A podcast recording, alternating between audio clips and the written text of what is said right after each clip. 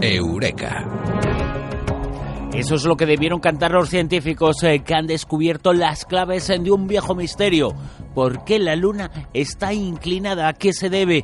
¿Cuál es eh, su inclinación? ¿Por qué no hay eclipses todos eh, los meses? Bueno, pues todo eso lo vamos a descubrir aquí en esta sección con el físico, profesor de la Universidad de Málaga, responsable del blog de Ciencia de la Mula, Francis. Francis Román Viatoro, muy buenas. Buenas noches, Bruno. Francis, eh, miramos a la luna, la vemos siempre mostrándonos eh, la misma cara, esa es una de sus eh, características, su calendario es de 28 días, tendría que producirse aparentemente un, eclipse, porque se produce cuando la luna se interpone, la Tierra se interpone entre el Sol y la luna, sin embargo no se produce. ¿Y esto a qué se debe? ¿A la inclinación? Sí, la Luna describe alrededor de la Tierra una órbita elíptica de baja excentricidad, es una órbita casi circular. La órbita de la Luna es bastante complicada porque influye no solo la Tierra, sino también la gravedad ejercida por el Sol. La órbita de la Luna está en una relación, relación síncrona con la Tierra gira sobre sí misma al mismo ritmo al que rota alrededor de la Tierra. Por ello, eh, una vez, eh, nos muestra siempre la misma cara. Este giro ocurre una vuelta completa cada 28 días. No vemos un eclipse lunar cada mes, cada 28 días, porque el plano de la órbita de la Luna está inclinado respecto al plano de la eclíptica, el plano de la órbita de la Tierra alrededor del Sol. Esta inclinación de unos 5 grados es la causa de que los eclipses de luna se produzcan solo en dos puntos de la órbita lunar, aproximadamente una vez cada seis meses. El origen de esta inclinación de unos 5 grados es uno de los misterios sobre la Luna que todavía no hemos desvelado. Se ha publicado esta semana un artículo en la revista Nature que propone una solución para este enigma, el llamado problema de la inclinación lunar.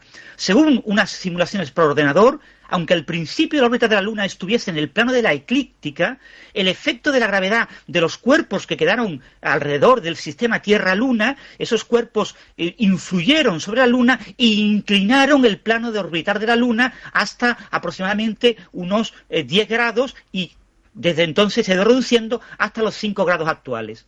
Esto quiere decir que, bueno, que la, Luna tiene ese movimiento de bamboleo. A veces eh, vemos una parte muy pequeñita de esa otra cara. Ese movimiento de bamboleo tiene su explicación en la inclinación de la que nos hablabas, de esos 5 eh, grados de inclinación de la órbita.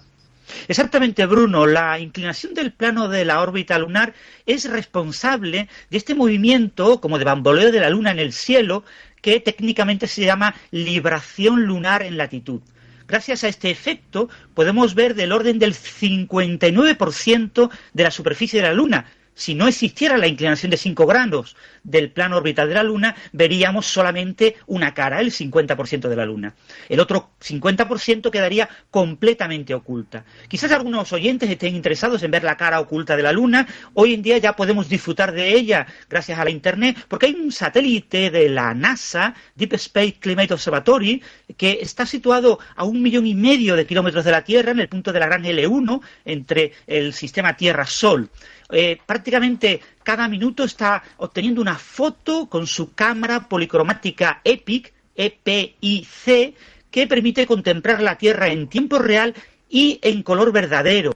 Es como si estuviéramos realmente montados encima del satélite mirando hacia la Tierra. Pues bien, cuando la Luna está en la fase de luna nueva, que no la vemos en el cielo, el satélite eh, Discover, eh, su cámara EPIC, ve la cara oculta de la Luna y podemos ver imágenes en tiempo, prácticamente en tiempo real, de la Tierra en color verdadero con la cara oculta de la Luna perfectamente visible. Yo recomiendo a los oyentes que estén interesados que busquen en Google eh, EPIC NASA EPIC NASA y podrán acceder a la página web y ver en tiempo real una imagen bastante eh, correcta, en colores correctos de la Tierra y, si estamos en luna llena, de la Luna y su cara oculta. Según esa investigación, la que se acaba de publicar, eh, la formación de la Luna se debió también al impacto de pequeños eh, cuerpos planetarios que afectó a esa órbita. ¿Cómo eran esos cuerpos?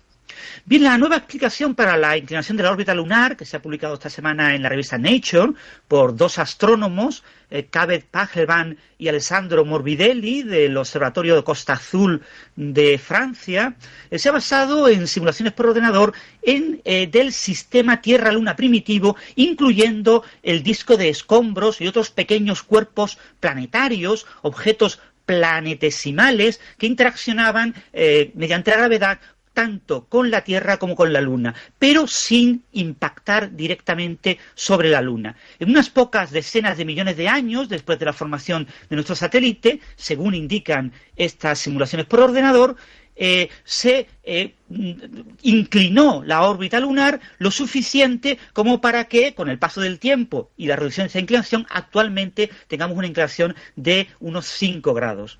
Estos pequeños cuerpos, se estima que había entre 1.000 y 10.000 eh, cuerpos pequeños, tenían una masa total relativamente pequeña, entre 7,5 partes por mil y un 1,5% de la masa terrestre como masa total de estos cuerpos. Según estas simulaciones por ordenador, la mayoría de estos pequeños cuerpos acabó cayendo en la Tierra primitiva y se incorporó a la corteza de la Tierra, dando lugar a una acumulación de elementos químicos pesados como el iridio, el platino y el oro, que se encuentran en mayor cantidad de la esperada, según los modelos convencionales de formación eh, de, la, de, la, Luna, eh, en la corteza de la Tierra. Esta nueva solución al problema de la inclinación lunar, de lunar es mucho más sencilla que otras explicaciones que se han publicado en años anteriores y la mayoría de estas explicaciones estaban basadas en procesos bastante complejos que implican lo que técnicamente se llama una resonancia gravitatoria periódica entre la Luna y el Sol o efectos debidos a colisiones directas sobre la Luna de los escombros del disco que dio lugar a la Luna. Estos modelos son bastante más complicados y por ello son menos plausibles que el nuevo modelo que tiene la ventaja de que es, eh, en principio, es lo que llamamos en, en, ciencia la navaja de Ockham. Es un modelo mucho más sencillo y normalmente, si algo más sencillo explica un problema complicado, normalmente es una solución mucho más plausible el, efecto de los pequeños cuerpos gravitatorios se pensaba que era insuficiente para inclinar el plano orbital de la Luna, pero el nuevo estudio ha comprobado que acumulándose esos pequeños efectos durante varias decenas de millones de años es suficiente para inclinar el plano orbital de la Luna como lo observamos en la actualidad. Fascinante desde luego los enigmas de Selene, de la Luna, de nuestro compañero cósmico, el satélite natural de la Tierra, inclinado 5 grados ese satélite, la Luna, y eso explica muchas eh, cosas. A Francis Román Villatoro, muchísimas gracias. Un abrazo, Bruno.